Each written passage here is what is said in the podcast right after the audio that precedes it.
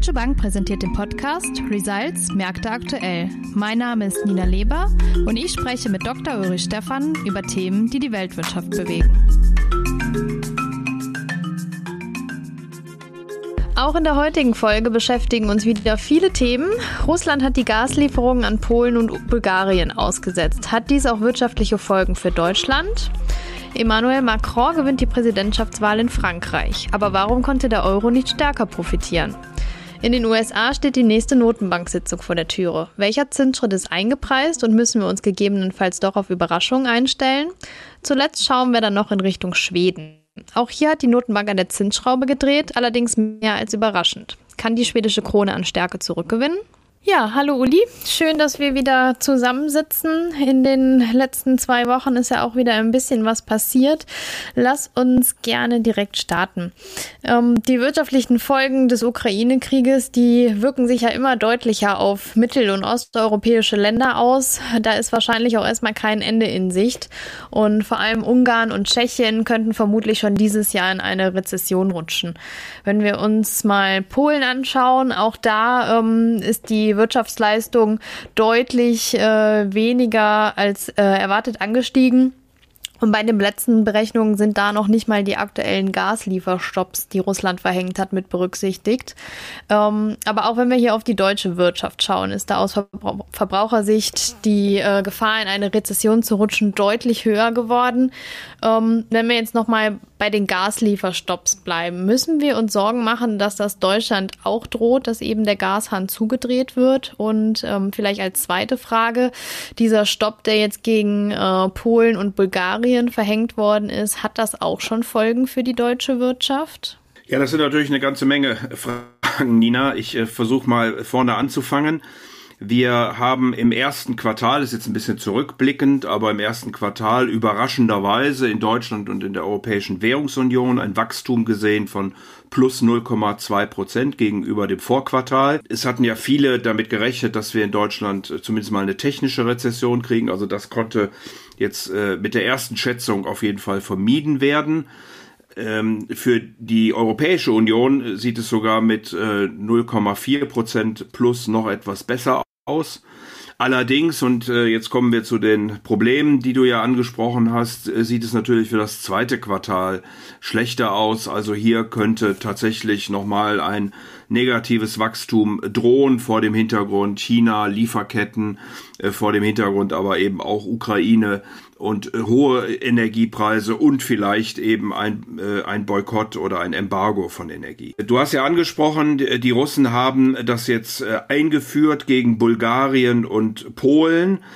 Das sind beides Länder, die natürlich russisches Gas importieren, äh, gerade auch Bulgarien, was sein Gasimport ähm, anbetrifft, fast ausschließlich auf russisches Gas an, angewiesen ist. Aber äh, Polen hat natürlich Kohle etc., Bulgarien hat doch noch einiges an Atomkraft.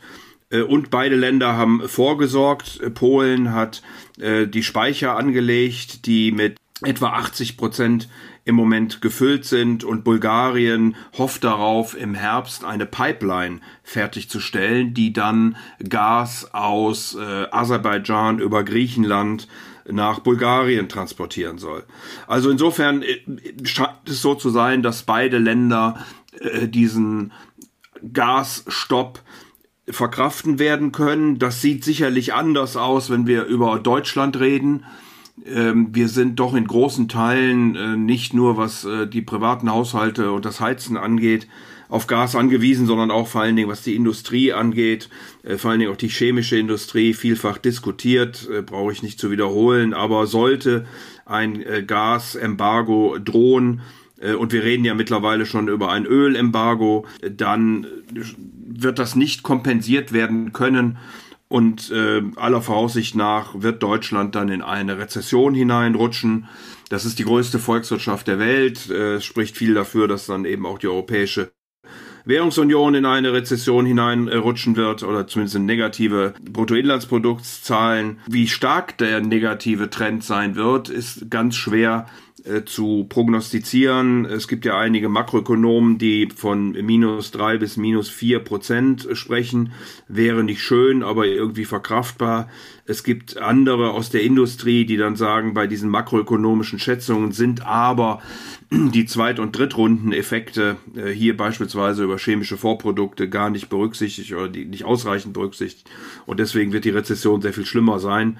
Nicht abzuschätzen, aber wie gesagt, Gasstopp kurzfristig sollte eine Rezession für Deutschland und auch für die Europäische Währungsunion bedeuten.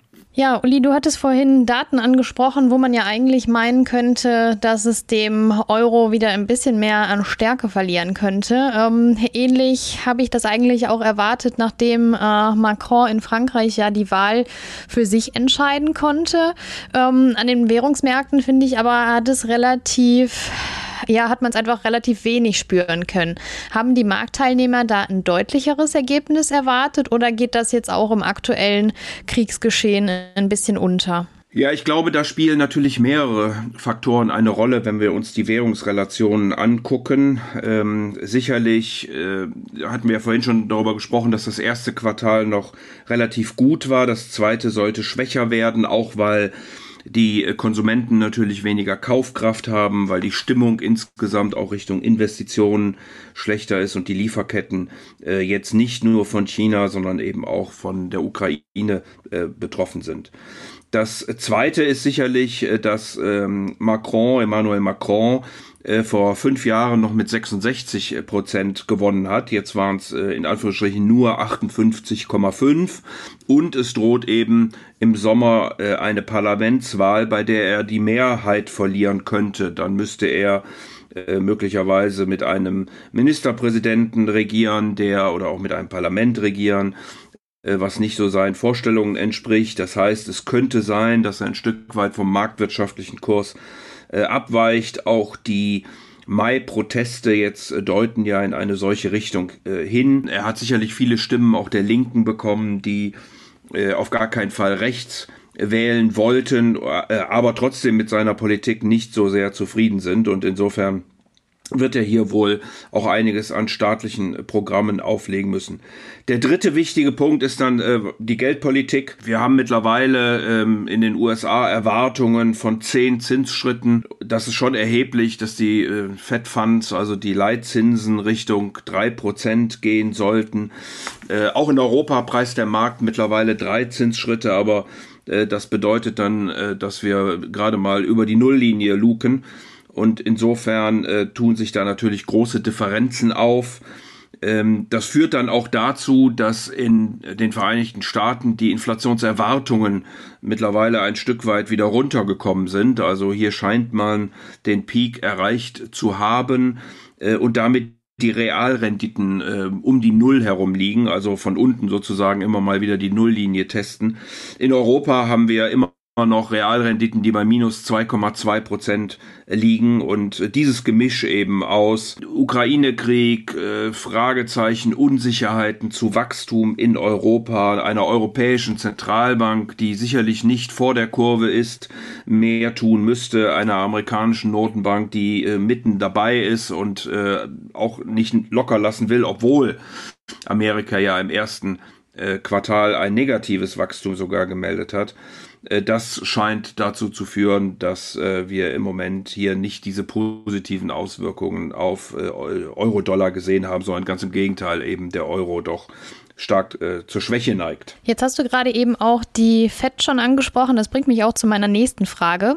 Der Euro-Dollar-Kurs ist ja in der letzten Woche zeitweise auch mal unter die Marke von 1,05 und somit auf ein Fünf-Jahrestief gefallen. Jetzt haben wir über, äh, übermorgen die nächste Notenbank-Sitzung in Amerika. Welcher Zinsschritt ist denn dafür eingepreist und glaubst du, wenn es da jetzt wirklich ja zu größeren Überraschungen kommen sollte, ähm, nimmt der Kurs irgendwann dann auch mal Ziel in Richtung Parität? Also ähm, es ist diese Woche eingepreist 50 Basispunkte äh, mit äh, einer Wahrscheinlichkeit äh, unter den Marktteilnehmern von etwa 97 Prozent. Also damit wird gerechnet, sollten es dann doch 75 Basispunkte sein, wäre das sicherlich nochmal eine Überraschung. Es gibt Stimmen aus der FED, die dann auch für den 14., 15. Juni und den 26., 27. Juli äh, mit 50 Basispunkten rechnen. Schauen wir mal. Jerome Paul hatte den Punkt gemacht, dass die Notenbank nicht in Trippelschritten, sondern ähm, am Anfang etwas stärker die Zinsen anheben möchte. Ähm, James Ballard äh, hatte auch immer darauf hingewiesen, also Mitglied des, ähm, äh, der FED, des äh, Geldpolitischen Rates. Andere Stimmen aus der FED, äh, wie beispielsweise Frau Meesters, äh, sind da etwas vorsichtiger und sagen, 75 Basispunkte sind wohl nicht notwendig und auch nicht, dass wir das jetzt äh, so total auf die auf das Gaspedal gedrückt wird. Nichtsdestotrotz, ähm, wir sehen hier in Amerika ist die Diskussion eher, äh, wie intensiv man die geldpolitische äh, Schraube andreht. In Europa ist die Frage, ob man das überhaupt tun wird. Auch hier, ich hatte das vorhin schon ja gesagt, spekuliert der Markt, dass es durchaus im Juli den ersten Zinsschritt geben könnte.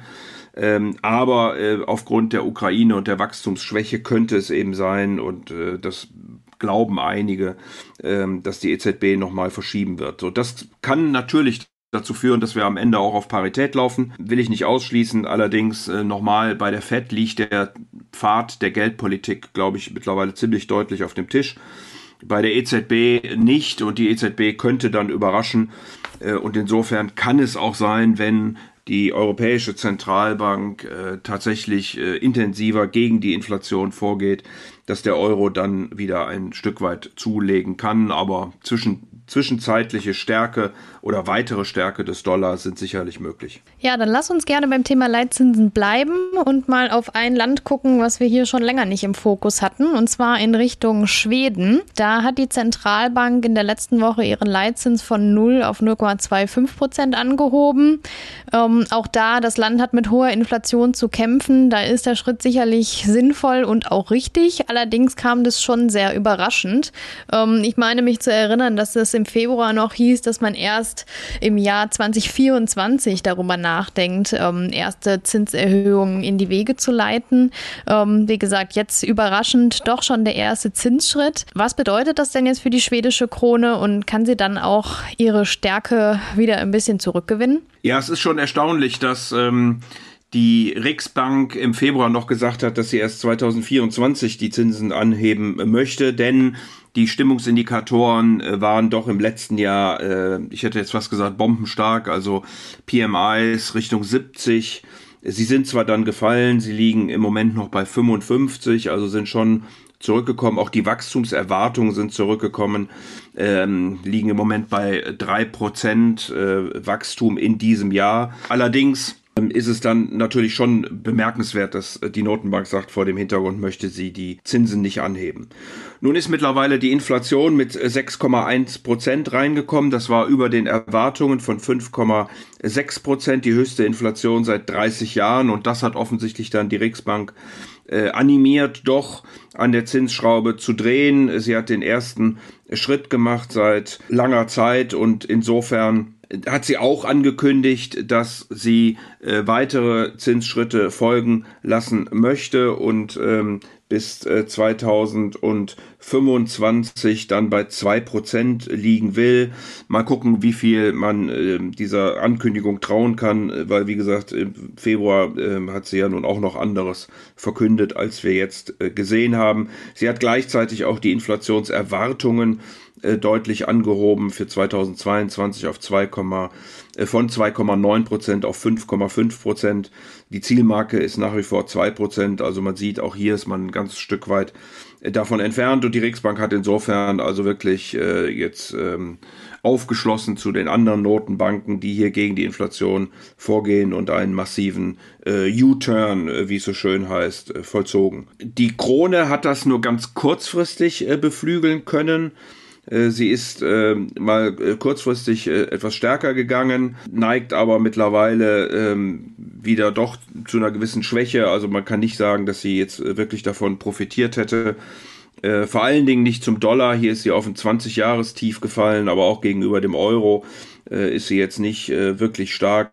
Und ähm, das scheint eben ähm, so zu sein, weil doch der Markt eben auch erwartet, dass die Europäische Zentralbank jetzt im Laufe des Jahres ähm, stärker gegen Inflation vorgehen wird und damit sowohl Kaufprogramm äh, einstellen wie auch Zinsen anheben könnte. Ja, wenn wir uns die Märkte anschauen, ist, glaube ich, insgesamt sehr viel davon abhängig, wie es eben jetzt im Russland-Ukraine-Krieg weitergeht, wie die EZB weiter agieren wird. Von daher sind wir gespannt, wie es weitergeht. Vielen Dank für deine Einschätzung heute und bis bald. Sehr gern. Bis bald.